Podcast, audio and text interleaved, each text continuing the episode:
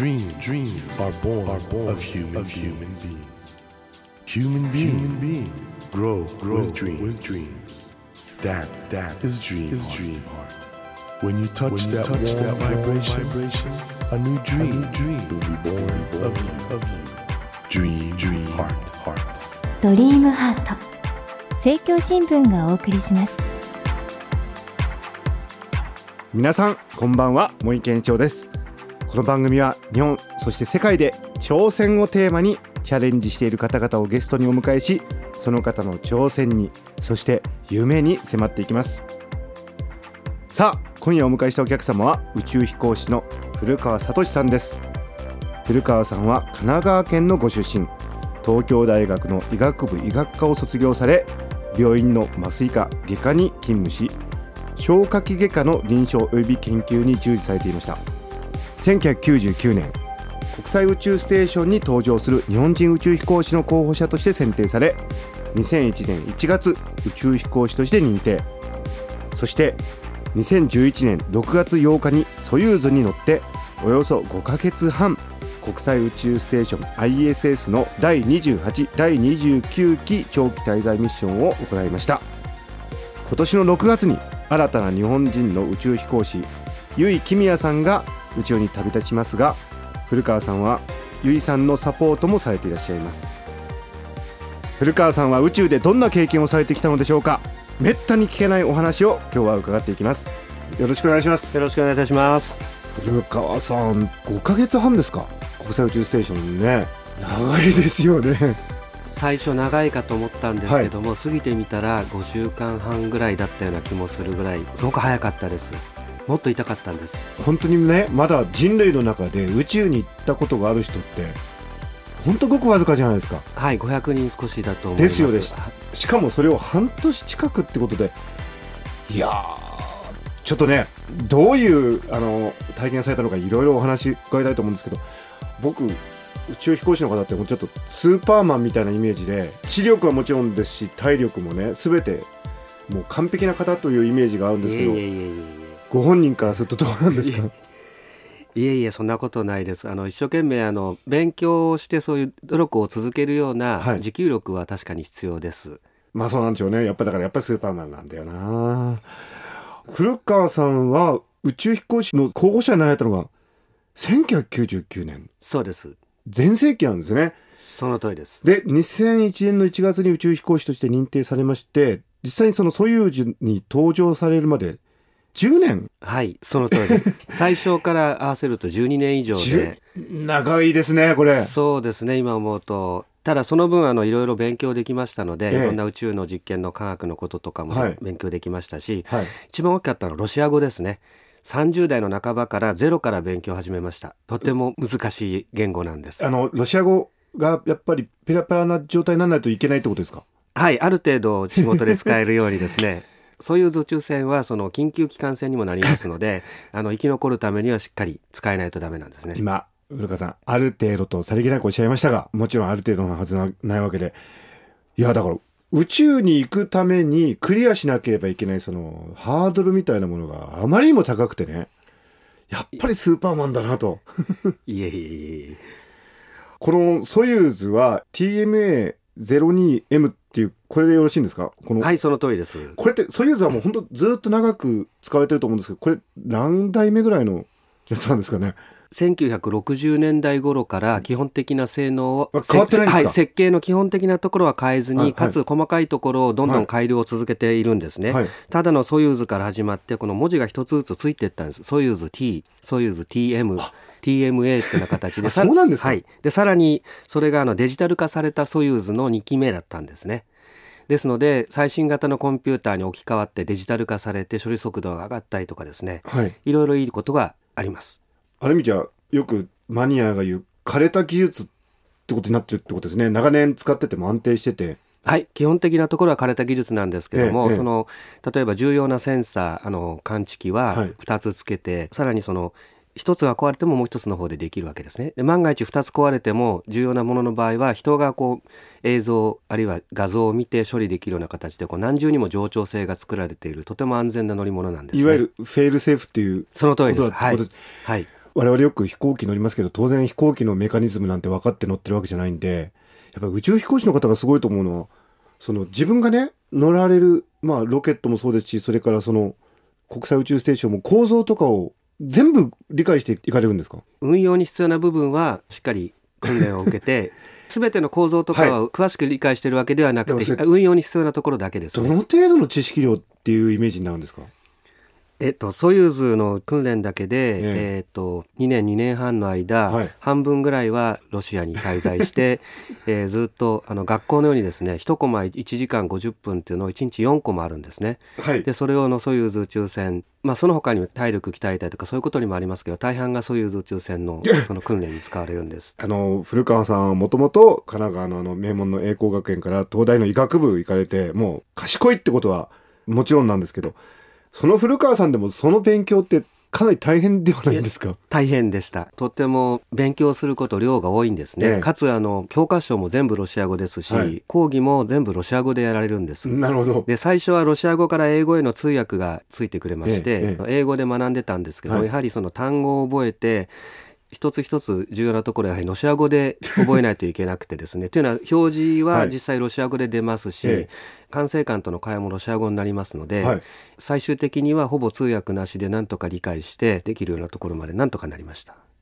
ねやっぱり皆さんスーパーマンですね。いや時間をかければなんとかなるものなんです。この国際宇宙ステーションに約まあ半年近く滞在されたんですけどこの間ってどういうことをされるんですか？さまざまな科学の実験を行います。はい。はい、でかつ電気だとかコンピューターだとか温度制御とかそういったシステムがしっかり働いてないと実験もうまくできませんので、そういったシステムに不具合が生じた時は修理をしたりとかそういう仕事もあります。国際宇宙ステーションってのはあれ確か90分に1回ぐらいでしたっけ？地球を周回す。るんで,、ということは、はい、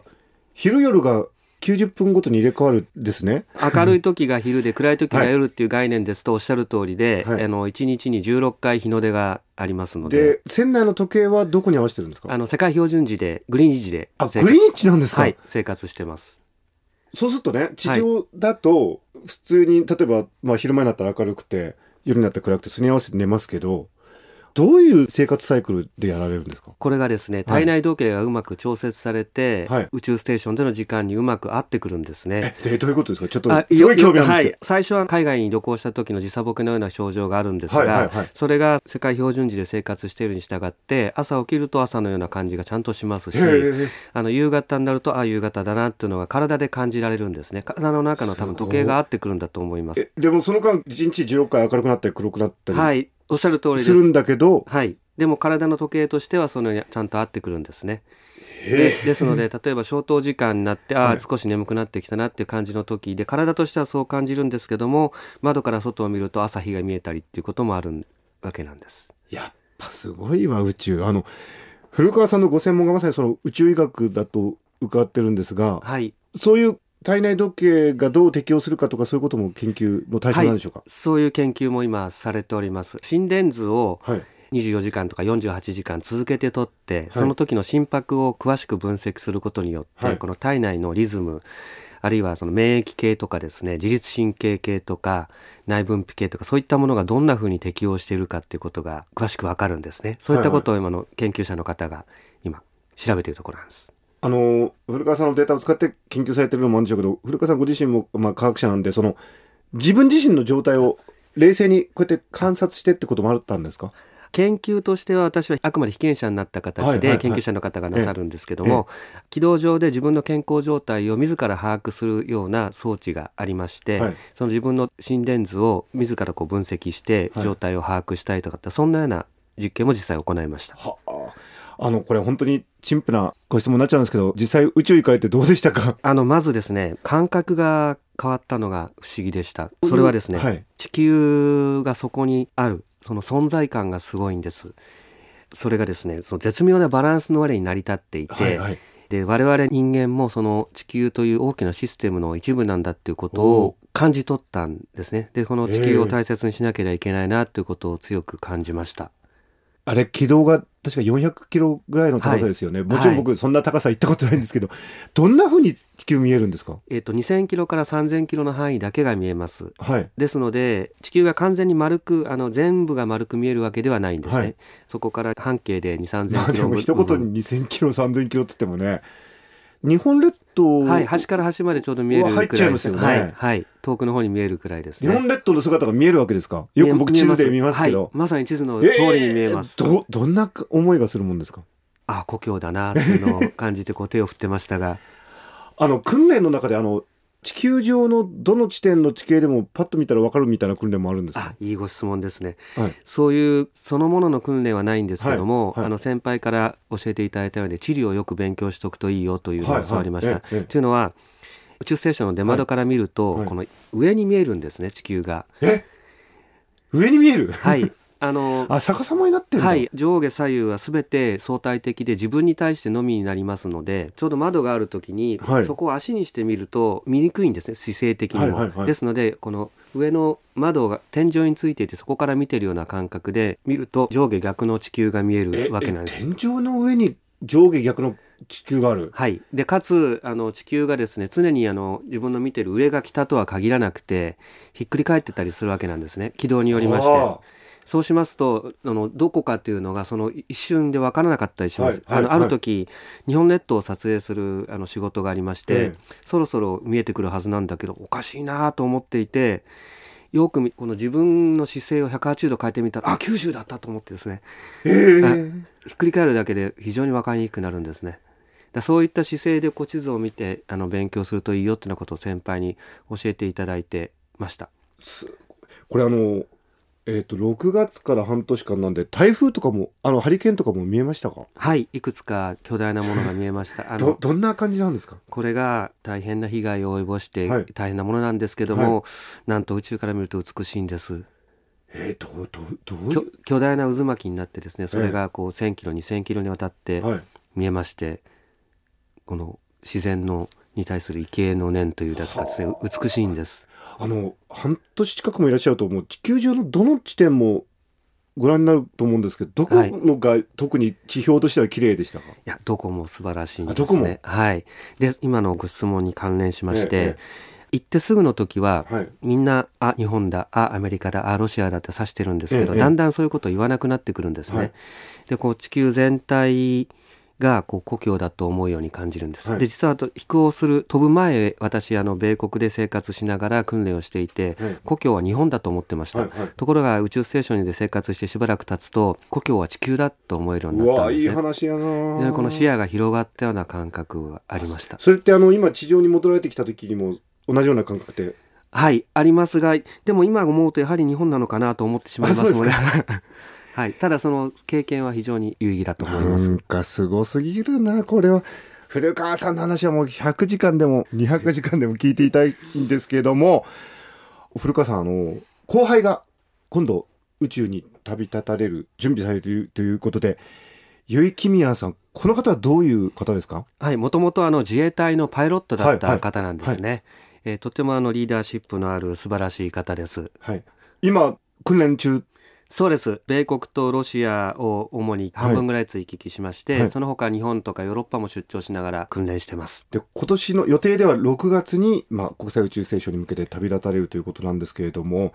この由井さんのサポートのようなこともされてらっしゃるって？はい。訓練が順調にいくようなところを支援したりしてます、はい、ただこの由井さんはですねその元パイロットってこともあって、はい、とてもその自立心が強くてすごいんですね、すごいんですか？はいこう自力で何とかするその難しい局面でもいろいろ判断をして責任を持ってやっていくっていうようなところがありまして実は今回船長補佐の業務もやられるんですね。そうですか。3人乗りのソユーズの船長が真ん中に座りまして、はい、その左側に座って船長補佐をやりまして、はい、船長が万が一具合が悪くなった時には代わりにそういう宇宙船を操縦して手動でドッキングさせたい。あの実は自動でドッキングするのが正常なんですけどもその自動ドッキングシステムが何らかの要因で働くなくなってかつ船長も操縦不能になった時には有飛行士が代理で操縦することも可能なんですね。そんな任務です。これミッションってのは本当起こりうるいろんなこと確率が低いものも含めて対処できるように、はい、その通りです、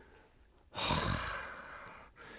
いやあのでもね実際にあのどんなにね訓練しても実際にやっぱり行ってみると違うこともあるんじゃないですか？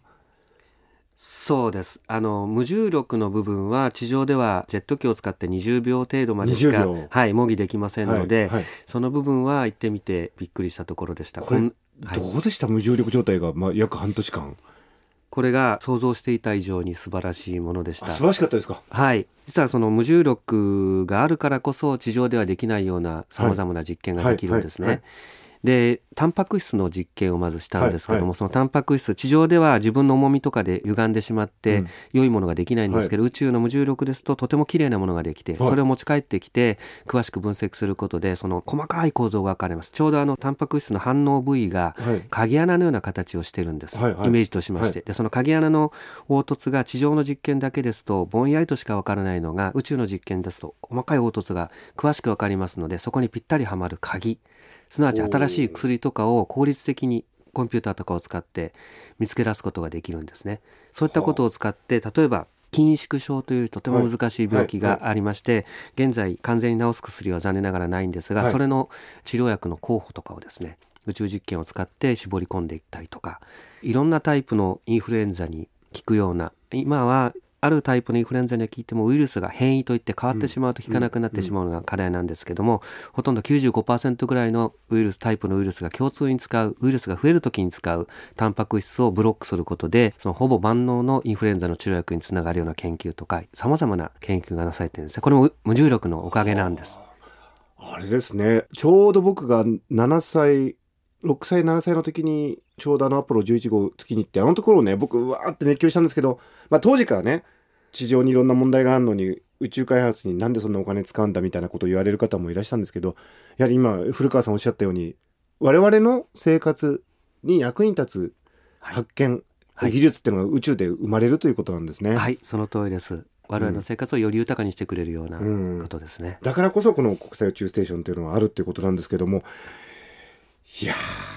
これあの古川さん今後も行かれるんですよね？はい、ぜひ行きたいと思ってます。具体的な話はまだないんですけども、ぜひあのもう一度宇宙に出張して仕事をしたいなと考えてます。あのこの由井さんも行かれるということで、この国際宇宙ステーションなんですけど、この今後の運行計画ってどう運用計画かどうなってるんですか？現状日本としては2020年までは参加することが決まっています、はい、その後については今後検討することになっています。実際あの有飛行士の1年後には大西飛行士が、はいはい。はい、えー、同じようにソユーズ宇宙船の船長補佐として国際宇宙ステーションで仕事をする予定です。なるほど。ということはまあ2020年まではまあ続くまあおそらくその後もずっと行くと思うんですけど、はい。まあ、古川さんから見て宇宙開発の今後ってどうなっていくと思われてますか？2つの方向性があるんではないかと思います。一つはより遠くへ人が進んでいって人間の活動圏を広げていく、例えば月とか火星を探査していくという方向ですね。こちらは国際協調協力する形によって進んでいくんではないかと思います、そういった中でこの日本としても重要な任務を担っていけたらいいんではないかなと思ってます、もう一つは今宇宙ステーションがあの回っているような地球の周りの周回軌道ですね。そちらへのそのアクセスというのもしやすくなっていくんではないか。そして宇宙旅行が一般的になってくるんではないかと思います我々としてはもうな古川さんみたいなスーパーマンじゃないから宇宙旅行で。だってもうロシア語できないですからね宇宙行くために何をおっしゃいますか？そこそこにかけるしかないなと思うんですけど。あと来週も実はあの古川さんが宇宙飛行士になるまでのお話とか伺うんですけど今ねひょっとしたらもう子供たちもちょっと聞いてるかもしれないんで。どうですか？子供たちこれから宇宙飛行士になったりするためには今小学生とかどういうことを心がけたらいいですか？まあ、一生懸命勉強した方がいいですね。勉強した方がいい、はい、勉強はやっぱり大切ですので、こう、はい、学ぶ姿勢というか、それは大切だと思います。あの、どんな専門家でも全ての領域において専門家っていうことはありえませんので、とにかくいろんなことに興味を持って勉強すること。でその中でこう自分の興味のあることを特別見つけていってそれを深く深く勉強して専門家になるのがいいんではないかと思います。すごいこと聞いたぞ今古川さんのね。どんな専門家でも全てに詳しいわけではない。いやもう今回だから古川さんのお話があって宇宙飛行士ってのは超スーパーラーナーなんだなって。もうスーパーな勉強家だってことが見えてきたんですけどそのあたりの話をぜひまた来週伺わせていただきたいと思います。でも本当に今週、もうすでにあの私、感激しております。あのまた来週もよろしくお願いいたします。よろしくお願いいたします。ありがとうございました。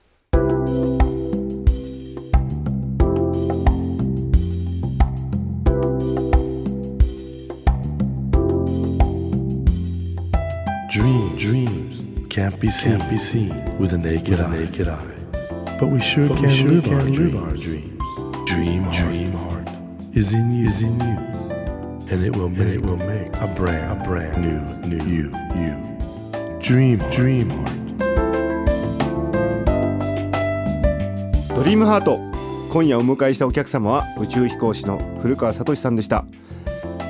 いや参りましたね。いや今日はね本当にいや古川さん会えてよかったです。っていうかねダライ・ラマみたいな感じですよ。あの僕今まで会った中でダライ・ラマ級の何か何かこの人は我々が知らないものを知ってるという。いや半年宇宙にいるともうこれね古川さんご自身もねおそらく伝えられないんですよこれ言葉では。これね皆さんね宇宙行ってみるしかないですね。というのが私の今週のもうこれはね言葉では分かんないものだと思います。ですから皆さんリスナーの皆さんもね是非宇宙を目指してこれから、まあ、どんな生活していけばいいのか分かりませんが今後ねそういう機会も増えるようなんでまあ頑張っていけばいつか宇宙行けるんじゃないですか？まあ来週もね古川さんのお話さらに伺うのでちょっと宇宙に思いを馳せながら是非聞いてみてください。さあ来週も古川聡さんにご登場いただきお話の続きを伺います。どうぞお聞き逃しなく。それではまた来週のこの時間にお会いしましょう。ドリームハート。お相手は森健長でした。ドリームハート。政教新聞がお送りしました。